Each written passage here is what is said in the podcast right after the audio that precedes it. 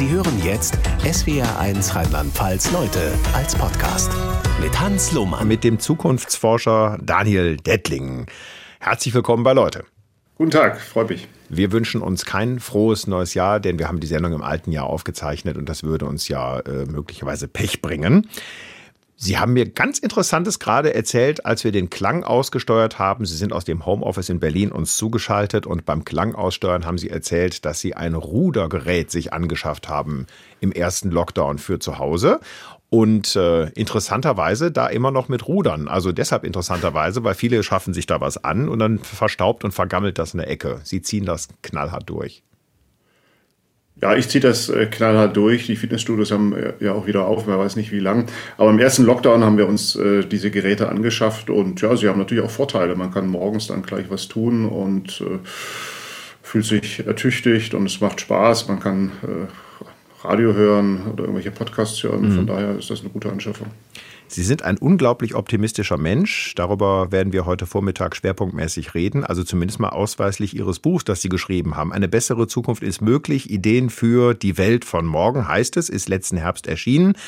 Und da gibt's unter anderem einen sehr schönen Begriff, wie ich finde, der, der da lautet immer Schlimmerismus. Dem äh, setzen Sie was entgegen, dem immer Schlimmerismus. Also der Tatsache, dass es irgendwie immer schlimmer wird. Man glaubt das in diesen sich zuspitzenden Corona-Zeiten nicht so recht. Und warum ist trotzdem für Sie dieser immer Schlimmerismus-Begriff ein No-Go-Begriff? Ja, er lähmt. Äh, er ist eine mentale Blockade, ähm, wenn wir davon ausgehen, dass die Welt immer schlimmer wird äh, wozu sollen wir dann eigentlich äh, etwas zugespitzt morgens äh, noch aufstehen? Ja, mhm. Also wer morgens aufsteht, hat ja die gewisse Hoffnung, äh, dass der Tag und der Abend besser wird als der Morgen und der Tag davor. Von daher lähmt er und wir brauchen eigentlich einen kritischen Optimismus. Äh, wir Zukunftsforscher fühlen uns einem kritischen Optimismus verpflichtet, also nicht einem naiven, sondern wir können an einer besseren Welt, an einer besseren Zukunft mitarbeiten und äh, sie wird auch besser was einem schwerfällt zu glauben angesichts der aktuellen Corona-Lage.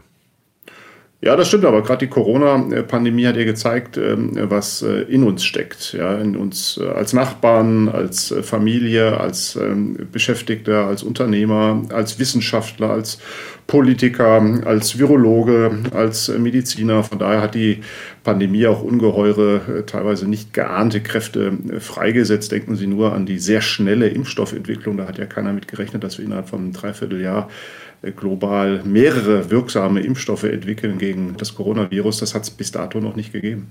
Es hat eigentlich bis dato auch noch nicht gegeben, dass man so offensichtlich gesehen hat, wie sehr die Gesellschaft gespalten ist. Das stimmt mich ehrlich gesagt eher pessimistisch. Ich glaube, ich habe heute Vormittag des Öfteren mal die Rolle des Pessimisten Ihnen gegenüber. Ja, die Wissenschaftler sprechen eigentlich äh, von einer Polarisierung, nicht von einer Spaltung äh, der Gesellschaft. Äh, wir haben über 70 Prozent äh, Geimpfte in Deutschland. Äh, die Umfragen sind sehr positiv, was eine Impfpflicht angeht. Auch von daher ist die Gesellschaft in der Form nicht gespalten. Wenn Sie nach Amerika gucken, beispielsweise USA, da sieht das wesentlich anders aus. Also noch sind wir nicht gespalten, sondern eigentlich sind die allermeisten Bürgerinnen und Bürger schon auch auf Kurs, was diese Pandemiebekämpfung angeht. Aber 20 Prozent finde ich jetzt nicht wenig, die da so auf ganz anderem Kurs unterwegs sind. Oder sehe ich die Zahl falsch? Die 20 Prozent hatten wir auch vor der Corona-Pandemie. Das ist in der Tat ähm, ein, eine ja, Gefahr oder eine Bedrohung. Äh, die äh, gab es äh, leider äh, schon immer, jedenfalls in den letzten Jahrzehnten, wenn man sich Antisemitismusstudien anschaut, Extremismusstudien, Wahlbeteiligungsstudien. Ähm, das ist eine Minderheit, die gefährlich werden kann. In der Regel bleibt sie still und beteiligt sich nicht an Prozessen, an Wahlen, aber in solchen Extremsituationen macht sie sich bemerkbar. Sie ist aber sehr diffus. Wir hoffen alle auf ein besseres Jahr 2022. Wir haben seit ein paar Wochen eine neue Bundesregierung und man hat nicht so den Eindruck, dass die so richtig mit so einem Anfangs, äh, mit so einer Anfangseuphorie an den Start gegangen ist, was ja auch angesichts der schwierigen Gemengelage in Sachen Corona gar nicht geht. Wie, wie erleben Sie das aus der Sicht eines Zukunftsforschers? Ja, die äh, Ampelkoalition hat sich das äh, sicherlich anders äh, vorgestellt, diesen Start. Äh, man sprach schon von einem Ende der Pandemie, hat den sogar terminiert auf den äh, März ähm, und von Freiheitstag gesprochen etc. Das, das war fahrlässig. Ähm, von daher ist sie äh, schlecht gestartet. das war vermeidbar, dieser Start. Und es fehlt haben Sie völlig recht, so ein Aufbruchprojekt. Der, ob das der Klimawandel sein kann, äh, das hoffen viele. Viele sagen ja auch, dass äh, der Klimawandel quasi krasser sein wird als die Corona-Pandemie, dass wir uns jetzt vorbereiten, äh, Stichwort kritische Infrastrukturen, Krisensituation, äh, Notstand ähm, etc., Bevorratung. Ähm, das ist jetzt die große Frage. Und ob das positiv mobilisieren kann, ein solches Projekt, äh, das wird die Herausforderung, glaube ich, dieser Ampelkoalition sein. Apropos Klimakrise. In Ihrem Buch Eine bessere Zukunft ist möglich, Ideen für die Welt von morgen, gehen Sie verschiedene Zukunftswetten ein, unter anderem, dass die Klimakatastrophe nicht stattfindet. Ja, das wird man sehr gerne glauben. Ja, es äh, gibt ein schönes Buch äh, über Weltuntergänge. Ähm, und es gab schon äh, diverse Weltuntergänge, die prognostiziert wurden in den letzten äh, 2.000, 3.000 Jahren allein.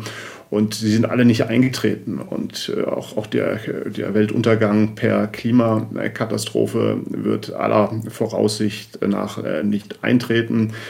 Das ist äh, eine sehr geringe Wahrscheinlichkeit, äh, das sagen auch die äh, Klimawissenschaftler sehr viele Klimawissenschaftler. Also wir haben es noch ähm, in der Hand. Wir haben noch ein Zeitfenster von 10, 15 Jahren, wo wir uns gegen den Worst Case, also eine Erderhitzung von mehr als drei, mhm. vier Grad wehren können. Und da bin ich äh, doch sehr zuversichtlich. Auch der jüngste Klimagipfel in Glasgow hat gezeigt, äh, dass die globale Menschheit, die Politik auch dazu bereit ist. Mhm.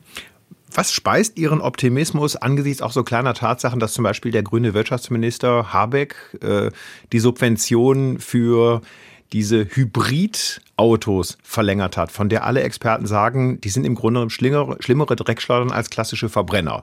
Ähm, was speist er Ihren Optimismus, dass beispielsweise jetzt die aktuelle Regierung das anpackt, was ja eigentlich dringend sein muss? Ja, ich habe den Zeitfaktor schon angesprochen. Ähm, ein solches Projekt braucht Zeit, braucht natürlich auch Geschwindigkeit und äh, das sind typische Kompromisse. Äh, Stichwort ist immer Übergangstechnologien. Die Hybridtechnologie ist eine Übergangstechnologie oder auch Gas. Äh, jetzt steigen wir aus Kohle und Kernenergie aus und müssen als Übergangstechnologie auf Gas setzen. Das ist ja auch jetzt nicht der sauberste Stoff. Also so gesehen sind das Übergänge, die sind aber vertretbar, weil sie eben zeitlich befristet sind. Diese Weltklimakonferenzen kommen beim gemeinen Publikum immer ganz gern so an, dass da viel geredet wird, aber nicht so richtig viel bei rumkommt. Dann vertagt man sich aufs nächste Jahr oder aufs übernächste Jahr. Sie sagen jetzt, Glasgow war sowas wie eine Zeitenwende. Warum? Ja, wir haben uns erstmals, äh, oder die Staatengemeinschaft hat sich erstmals darauf verpflichtet, ähm, das 1,5 Grad Ziel anzupeilen. Das hat es äh, vorher nicht gegeben auf den äh, vorherigen Klimakonferenzen, also zwischen 1,5 und 2 Grad. Man hat Energiepartnerschaften abgeschlossen mit afrikanischen Ländern, Südafrika, die EU beispielsweise, um diesen Ländern auch ganz konkret zu helfen, raus aus der Kohle, aus den Carbonstoffen zu gehen und mit großen Investitionsprogrammen. Also es zeigt auch, dass es einen pragmatischen und auch äh, wirtschaftlichen Weg gibt, eine internationale Solidarität. Und das ist schon ein konkreter Schritt auch ähm, Richtung Klimaneutralität. Und es gibt, äh, wir wissen es, die EU hat gesagt 2045, USA 2050, China 2060. Es gibt jetzt konkrete äh, Ziele und Termine, wo man auch dieses Ziel erreichen will. Sie sind Zukunftsforscher das kann man nicht studieren. Das ist kein, aus, äh, kein anerkannter Lehrberuf. Wie wird man eigentlich Zukunftsforscher? Es gibt Universitäten, Hochschulen, da kann man das äh, in der Tat äh, lernen, FU Berlin beispielsweise, aber das ist eher äh, ja, was für Cracks, beziehungsweise mhm. die sich dann auch mit Prognostik und Szenarien befassen und so weiter. Ähm, die Zukunftsforschung ist ein weites Feld, es ist eine interdisziplinäre Veranstaltung aus verschiedenen Wissenschaftsbereichen, in der Regel Sozialwissenschaftler und die Voraussetzungen, die man mitbringen muss, das kann man auch nicht lernen in der Form, ist natürlich auch die Lust, äh, sich mit komplexen Sachverhalten auseinanderzusetzen und kontraintuitiv zu denken. Also Zukunft ist in der Regel nicht linear, äh, geradlinig, sondern es gibt immer Unterbrechungen, Gegentrends, Gegenbewegungen und aus solchen Störungen ergeben sich dann Fortschritte ja, oder können sich Fortschritte ergeben. Ja. Sie leiten den Standort Berlin des sogenannten Zukunftsinstituts. Wie wird denn da gearbeitet? Wie kann ich mir das vorstellen? Hocken Sie da in Klausur mit zehn Leuten zusammen und spinnen ein bisschen rum, was so mehrheitsfähig sein könnte für die Entwicklung der nächsten fünf oder zehn oder zwanzig Jahre? Ja, so kann man sich das äh, vorstellen. Wir äh, sind ein größeres Team, haben auch mehrere Standorte, arbeiten äh, jetzt natürlich in der Pandemie auch sehr virtuell äh, zusammen und überlegen uns, wie sehen die Megatrends der Zukunft aus. Wir untersuchen zwölf Megatrends, angefangen von Globalisierung bis hin zum Megatrend Female Shift, ganz spannender, also Stichwort. Female Shift heißt Gleichberechtigung von Frauen. Gleichberechtigung ja. von Frauen, Aufstieg der Frauen ja. ist das etwas zugespitzt. Und da untersuchen wir diese Megatrends, vor allem die äh, Interaktion. Also der eine Megatrend verhält sich zum zweiten, dritten Megatrend natürlich auch. Es gibt Überschneidungen, äh, Mobilität, Urbanisierung etc. Äh, oder Ökologie, das ist ja völlig klar, dass es darüber. Und daraus ergeben sich natürlich neue Wertschöpfungen, neue Dienstleistungen, Subtrends und die untersuchen wir mit unserer Datenbank und beraten ganz konkret Institutionen, vor allem viele Unternehmen, die sich natürlich äh, auch mit Zukunft befassen müssen. Sie teilen oder Sie teilen uns den Optimismus mit in Ihrem Buch. Eine bessere Zukunft ist möglich, dass die Welt friedlicher wird, wohlhabender, das Klima besser wird, die Demokratie gewinnt. Glauben Sie, Sie sind damit, sagen wir mal, in, in 20, 30 Jahren arbeitslos? Ja, das, wenn ich die Wette gewinne, äh, es gibt immer neue äh, Herausforderungen. Das ist äh, völlig klar. Und das ist ja nur eine Auswahl an Herausforderungen. Ich beziehe mich hier sehr auf Hans Roslings Buch Factfulness. Er ist ja vor wenigen Jahren gestorben, der Medizinprofessor, der zum ersten Mal mit einer großen Fülle von Daten untersucht hat, wie sich die Welt zum Positiven verändert. Und es gibt natürlich weitere Herausforderungen. Denken Sie an das Thema Bildung, äh, Zugang äh, zu äh, Demokratie, zu Gesundheit, Gleichberechtigung, all das sind natürlich weitere Herausforderungen. So gesehen werden uns die Herausforderungen nicht ausgehen und arbeitslos wird ein Zukunftsforscher eigentlich nie. Apropos Demokratie. Eine Ihrer Wetten im Buch lautet, die Demokratie gewinnt letztendlich. Gleichzeitig sehen wir, dass viele, auch wichtige Länder der Welt von Autokraten regiert werden oder von politischen Wirrköpfen, ich denke da an Autokraten wie Erdogan in der Türkei, Wirrköpfe wie Donald Trump oder Boris Johnson in den USA und Europa. Und da muss ich eine ähnliche Frage stellen wie vorhin auch schon. Woher speist sich Ihr Optimismus? Einmal aus den Zahlen. Sie haben Europa äh, angesprochen. Ähm, die Mehrheit der friedlichsten Nationen äh, lebt in der EU die große Mehrheit der freiesten äh, Gesellschaften, Nationen, das kann man ja alles messen, Freiheit, Frieden, lebt ebenfalls in der EU. Also die EU ist so eine Art äh, neue äh, globale Supermacht, was Frieden, Freiheit, auch gesellschaftlichen Zusammenhalt angeht. Und äh, das nimmt zu. Auch die äh, ökonomischen Freiheiten nehmen zu, interessanterweise. Auch in der Corona-Pandemie, was abgenommen hat, das zeigt der Demokratieindex des Economist, des britischen Wirtschaftsmagazins, sind die demokratischen Freiheitsrechte. Das ist auf der einen Seite natürlich bei so einer Notstandssituation zum Teil nachvollziehbar. Wir haben die Diskussion ja auch in Deutschland. Auf der anderen Seite gibt es natürlich, Sie haben es angesprochen, einen Hang zum Autoritarismus. Mhm. Das sehen wir in der Zukunftsforschung eigentlich als Übergang. Ja, das ist eine kritische Störung, dieser Populismus, dieser Extremismus, äh, der Autoritarismus. Aber ähm, die langen Linien zeigen eigentlich Richtung Gleichberechtigung, Freiheit, Demokratie auch aus ökonomischen Gründen. Äh, wir haben Langzeitstudien 50er, 60er Jahre bis heute, die zeigen, dass freie Gesellschaften, freie Staaten ökonomisch erfolgreicher sind, nicht nur politisch, sondern auch wirtschaftlich erfolgreicher sind. Also ist es eigentlich nicht im Interesse äh, der Diktaturen, äh, quasi unfrei auf Dauer zu bleiben. Und es gibt Wertestudien, die zeigen, dass fast in allen Ländern Rechte und äh, Werte wie Freiheit, Gleichberechtigung der Geschlechter, Minderheitenrechte etc. auf dem Vormarsch ja. sind. Also all das zeigt, ähm, wir sind äh, eigentlich in der richtigen Richtung, aber es ist kein Automatismus. Also wir müssen ich wollte gerade fragen, tun. also beispielsweise, wenn wir mal nach Frankreich schauen, also mitten in der EU sozusagen, unser Nachbar, da tritt nächstes Jahr bei der Präsidentschaftswahl ein Rechtsradikaler an namens Eric Seymour und dem werden auch tatsächlich Chancen eingeräumt, neuer Präsident zu werden. Was für eine Katastrophe, unvorstellbar. Würden Sie jetzt sagen, ja, ist ein Übergang und in fünf Jahren ist, ist der Spuk vorbei? Das hatten wir das letzte Mal auch schon in Frankreich, äh, Stichwort Le Pen. Da haben auch viele gesagt, oh, die, die setzt sich durch und äh, mhm. Macron hat keine Chance. Und siehe da, es gab eine große Mehrheit in der zweiten äh, Wahl äh, für Macron. Das wird diesmal auch wieder so sein, da bin ich ziemlich sicher. Das ist eine Störung, ähm, richtig. Damit muss sich eine Gesellschaft auseinandersetzen. Wir setzen uns mit der AfD auseinander. Die ist interessanterweise in der Corona-Pandemie eher kleiner als stärker geworden. Andere Länder, USA, haben sich mit Trump auseinandergesetzt. Da war es eher die Arroganz der Eliten und der Metropolregion, die ihn überhaupt nicht wahrgenommen haben und ihn völlig unterschätzt haben. Und das darf uns nicht passieren. Ja, wir müssen solche Gefahren ernst nehmen und wir müssen auch an den Kern äh, dieser Gefahren ran und das nicht nur oberflächlich so nach dem Motto, das ist ein Extremist und ein Wirrkopf und der gehört ins Irrenhaus, sondern äh, hat ja auch viele Anhänger gehabt und Wähler immer noch und mit denen muss man sich auseinandersetzen. Sie schreiben in Ihrem Buch, dass wir alle so jung bleiben, wie wir wollen.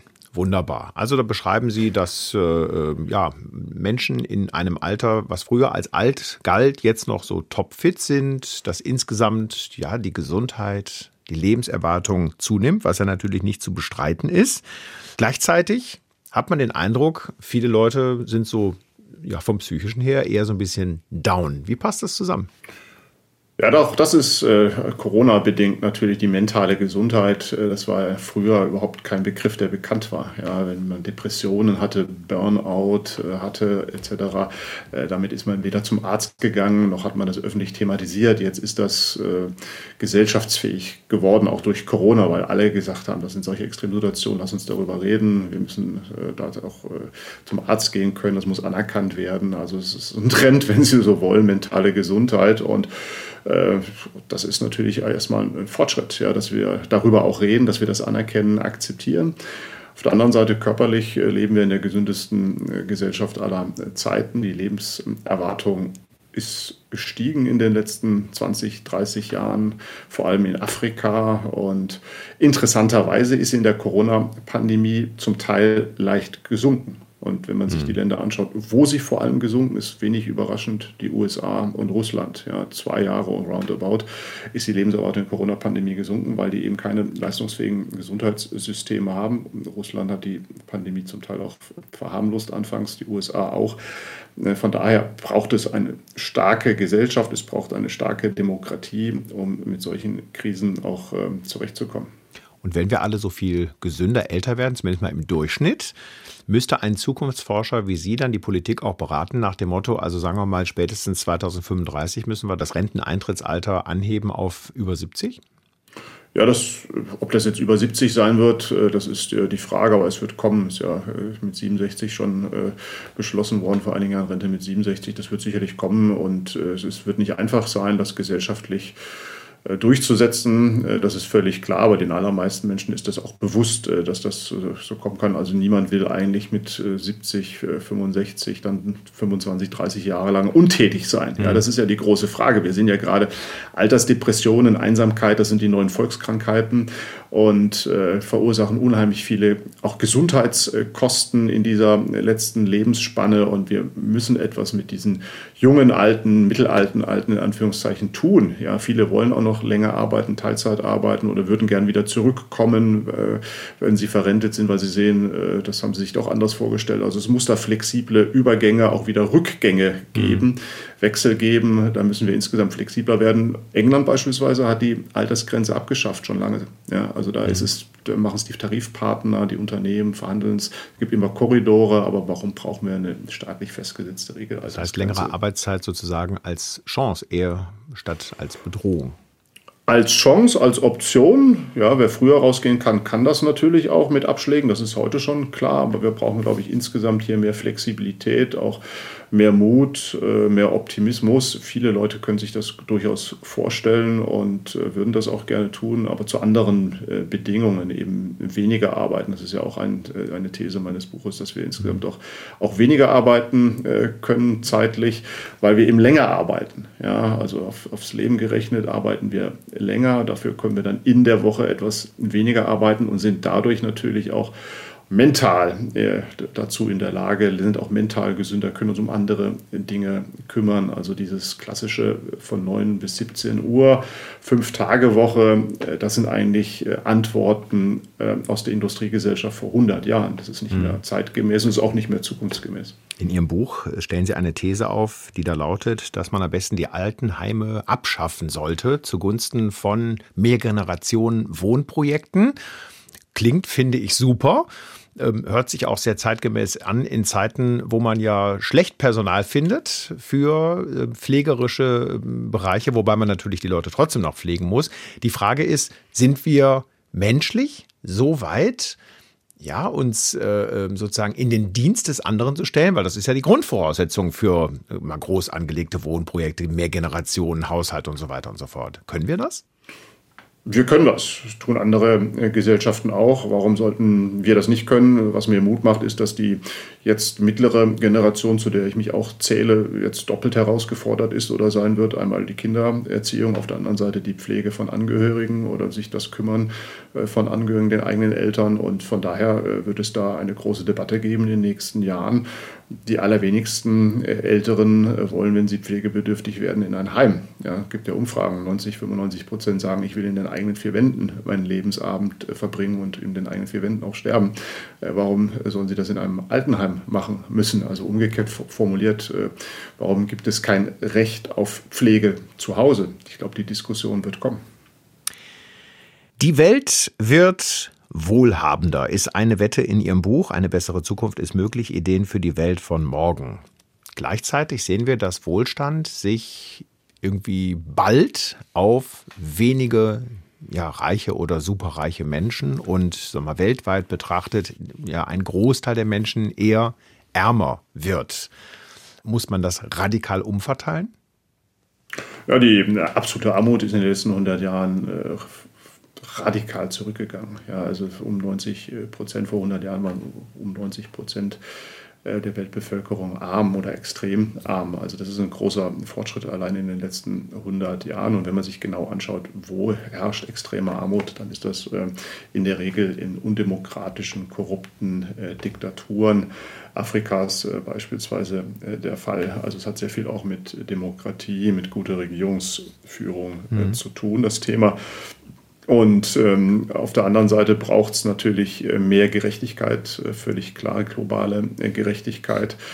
Äh, Gerade die Nahrungsmittelmärkte sind, äh, Stichwort Subvention, Agrarsubvention, äh, ungerecht und hier muss mehr passieren. Hier muss Europa, hier muss die westliche Welt auch äh, mehr tun aus aufgeklärtem Eigeninteresse, weil in der zweiten Jahrhunderthälfte, spätestens ab 2040, ist die Mehrheit der wohlhabenden Gesellschaften außerhalb der westlichen Welt, in Asien, in Afrika. Und äh, von daher sind das unsere Partner, unsere Nachbarn von morgen. Und äh, wir sollten heute schon hier gerechter sein, fairer sein mit diesen Ländern und mehr in die konkreten Projekte gehen, wie beispielsweise Klimawandel beispielsweise eben auf Flüchtlingspolitik. Sind wir mit unserer Flüchtlingspolitik, die zunehmend ja abschottend ist, gut aufgestellt im Hinblick auf das, was Sie sagen, dass im Grunde genommen ja sich der Wohlstand in den nächsten Jahrzehnten verschiebt Richtung Afrika und Asien? Ja, äh, das gehört natürlich zur, zur Wahrheit dazu. Es gibt den, die These von Paul Collier, dem Entwicklungsökonomen, der auch die Bundesregierung damals Merkel beraten hat in der Flüchtlingsfrage.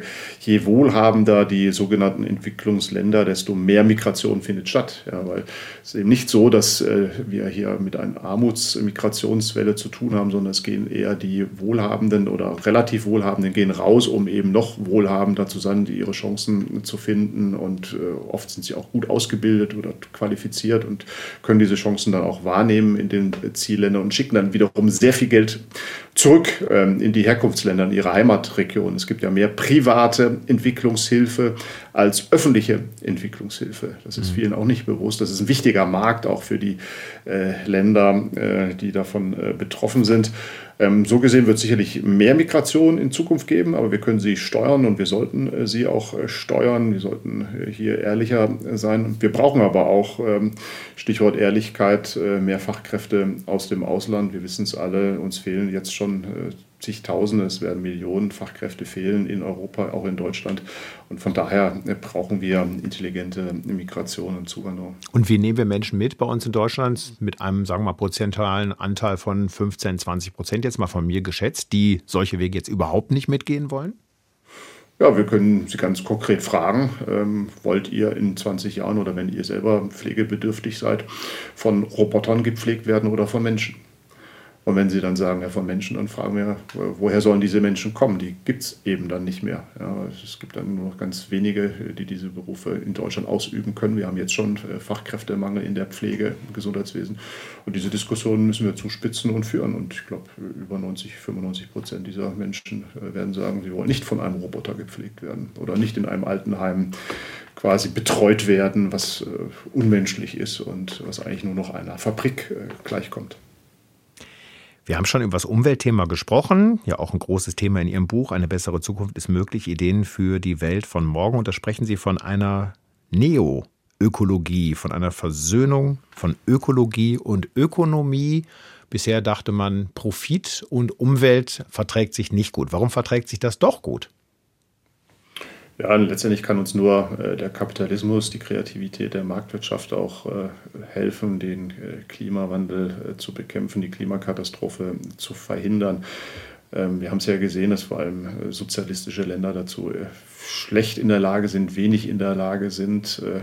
der Zusammenbruch der Sowjetunion letztendlich war ja ein großer Beschleuniger auch dieser Entwicklung, was Klimaneutralität betrifft und von daher braucht es Innovationen, es braucht Technologien, es braucht eine Art Versöhnung von Ökonomie und Ökologie. Das ist der Megatrend äh, Neoökologie, also nicht äh, entweder oder, sondern äh, sowohl als auch. Es braucht aber auch klare staatliche äh, Signale wie beispielsweise einen äh, globalen oder europäischen CO2-Preis, äh, weil nur dann lohnen sich natürlich auch solche Technologien. Heißt für Sie beispielsweise Strompreis müsste man eigentlich abschaffen, stattdessen nur CO2 bepreisen. Klingt ja, das sagen viele. Ja, das sagen viele und den zurückgeben, also in Form einer Prämie an die Haushalte, sodass dann auch äh, diejenigen etwas davon haben, äh, denen es äh, materiell schlechter geht und mhm. diejenigen, die unbedingt einen Porsche fahren müssen, können das ja tun, aber sie zahlen eben dann den vollen Preis und nicht nur den ökonomischen Preis, sondern auch den ökologischen Preis und das wird dann umverteilt. Also so gesehen haben beide was davon, das Klima hat etwas davon, aber auch das Thema sozialer Zusammenhalt. Klingt so bestechend logisch, aber die Regierungen haben ja da einfalls mal einen langsamen Drang, sowas umzusetzen, also beispielsweise, sagen wir mal, ähm, die echten Warenkosten, die ein Auto verursacht, auch wirklich umzulegen, auf, der, auf den der fährt. Das ist wieder das Zeitthema. Ja, eigentlich müssten wir es heute machen und das würde dann auch sofort heute äh, passieren und würde viele Leute überfordern bzw. Äh, zu übersteigerten Ängsten führen. Von daher macht es durchaus Sinn, das äh, langsam zu steigern. Wir gehen jetzt Richtung 60 äh, Euro die CO2-Tonne. Österreich beispielsweise macht eine Klimaprämie, da bekommt der ländliche Raum interessanterweise mehr erstattet als der urbane Raum, weil im ländlichen Raum man eben eher angewiesen ist auf Automobilität als im urbanen Raum in Wien. Und das sind die Diskussionen, äh, die wir führen müssen. Und äh, das wird vielen sicherlich erstmal nicht gefallen. Von daher muss die ganz klare Ansage sein, erst das Geld und dann die Belastung. Bei uns ist es ja eher umgekehrt, es kommt die Belastung, mhm. die materielle Benzinpreis steigt und man sieht dann irgendwann mal, wenn man eine Steuererklärung macht, dass es da eine Entlastung gibt, das ist viel zu spät. Also das Thema Zeit muss schneller äh, auf, das, äh, auf die Herausforderung fallen. Also erst entlasten, also da muss der Staat quasi auch in Vorleistung gehen. Ja, und dann äh, kommt die Belastung und äh, die ist dann aber weniger als Belastung spürbar, weil man eben die Entlastung schon hat.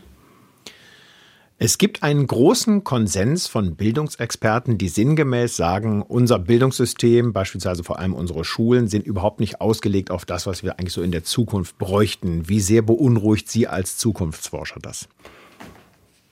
Ja, das äh, stimmt, das kann man äh, so sagen. Auf der anderen Seite äh, sollte man auch die junge Generation äh, nicht unterschätzen, die doch sehr, das hat Corona gezeigt, sehr resilient, sehr widerstandsfähig sind und sich auch neue Dinge aneignen, wie beispielsweise Homeschooling, Online-Schooling. Also äh, die eignen sich auch Wissen auf andere Art und Weise als nur in der Schule an.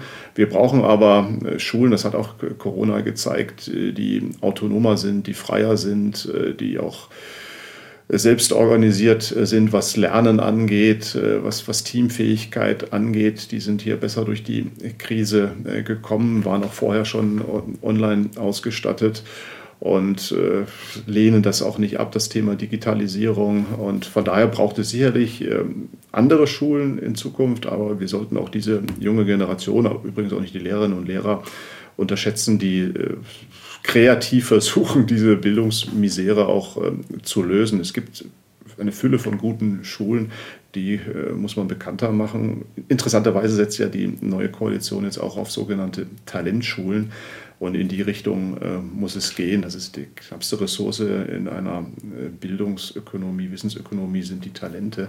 Und von daher bin ich da auch bedingt zuversichtlich, dass äh, hier mehr passieren wird als in der Vergangenheit. Apropos Internet, Sie schreiben, Europa ist zu lange dem amerikanischen Modell gefolgt, ähm, das Internet aufzubauen. Was müsste Europa da aus Ihrer Sicht besser machen?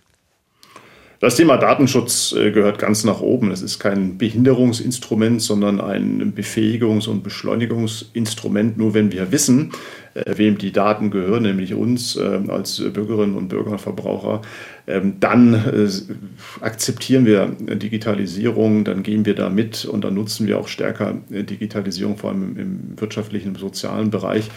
Und von daher braucht es klare Regeln, es braucht auch ein klares Wettbewerbsrecht, Stichwort Plattformökonomie. Es kann nicht sein, dass da vier, fünf äh, quasi das Rennen unter sich ausmachen und die äh, Preise äh, diktieren.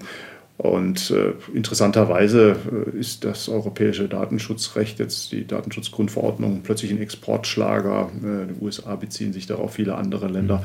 Also äh, das wird das große Thema sein. Auf der einen Seite mehr Regulierung, aber auch ähm, mehr Kartellrecht, mehr Wettbewerbsrecht. Ich kann ein Gespräch mit einem Zukunftsforscher nicht beenden, ohne eine Antwort zu bekommen auf die Frage, wann ist Corona vorbei?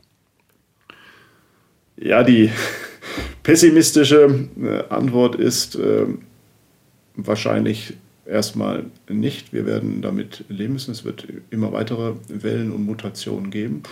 Ähm, aber die zuversichtliche, optimistische Antwort ist, wir können damit umgehen. Wir haben ähm, die Rezepte, wir haben den Impfstoff, nicht nur den medizinischen, sondern auch äh, den sozialen. Wir wissen, worauf es jetzt ankommt, dass auch klassische Tugenden wie Abstand halten und Händewaschen äh, dazugehören.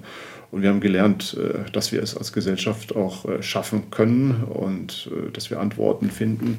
Also so gesehen im Worst Case werden wir damit umgehen können. Im Best Case finden wir eine super Booster-Impfung und werden uns regelmäßig impfen müssen gegen Mutationen. Und es gehört dann dazu eben wie eine Grippeimpfung oder eine sonstige Impfung. Es wird wohl so nicht einfach verschwinden. Aber ich höre raus, Sie neigen zum Best Case. Ich neige eigentlich zum Best Case, aber wir werden damit äh, leben müssen. Es wird nicht so sein und äh, daher ist diese Krise auch nicht wie andere Krisen. Äh, Sie haben Migration, Flüchtlinge erwähnt, Finanzkrise, Eurokrise. Es ist keine Krise, die einfach so vorübergeht. Äh, wir sagen in der Zukunftsforschung, die Corona-Krise ist eine Tiefenkrise. Sie verändert eine Gesellschaft fundamental. Es wird wenig so sein wie früher, ja, sondern wir werden nach dieser Krise, jedenfalls wenn das Allerschlimmste vorbei ist, ja, diese Lockdowns und, und so weiter, ähm, werden wir anders äh, leben, achtsamer, nachhaltiger, in gewisser Weise auch aufmerksamer leben, auch ähm, selbstwirksamer leben, weil wir wissen, dass wir selber auch äh, einen Unterschied machen und äh, mit dieser Krise äh, uns auseinandergesetzt haben und das wird eine Gesellschaft verändern und sie auch stärker machen. Zukunftsforscher Daniel Dettling, zu Gast in SW1 Rheinland-Pfalz Leute. Letzten Oktober ist sein Buch erschienen, Eine bessere Zukunft ist möglich, Ideen für die Welt von morgen. Das quasi auch als Vertiefung für das, was wir besprochen haben. Ich danke Ihnen sehr für Ihre Zeit, Herr Dettling. Und zum Schluss von Leute ist immer Geschenkezeit. Und da Sie drei pubertierende Kinder haben, habe ich ein wunderschönes Geschenk für Sie, das äh, vielleicht diese dunkle Zeit zwischen Weihnachten und Neujahr für Sie aufhübscht. Heißt, Ligretto ist ein Kartenspiel, bei dem Sie unfassbar schnell reagieren müssen, äh, Karten auf einen Stapel legen müssen, im Kampf mit anderen, aber letztendlich so viel Spaß dran haben. Ich glaube, auch das speist viel Optimismus dann fürs Jahr 2022, wenn es gut läuft. Das Wunderbar, vielen Dank. Das klingt sehr gut. Ich werde wahrscheinlich verlieren, sehr wahrscheinlich dieses Spiel, aber die Kinder werden gewinnen. Stellen Sie mal Ihr Licht nicht unter Scheffel. Alles Gute und besten Dank. Danke, alles Gute.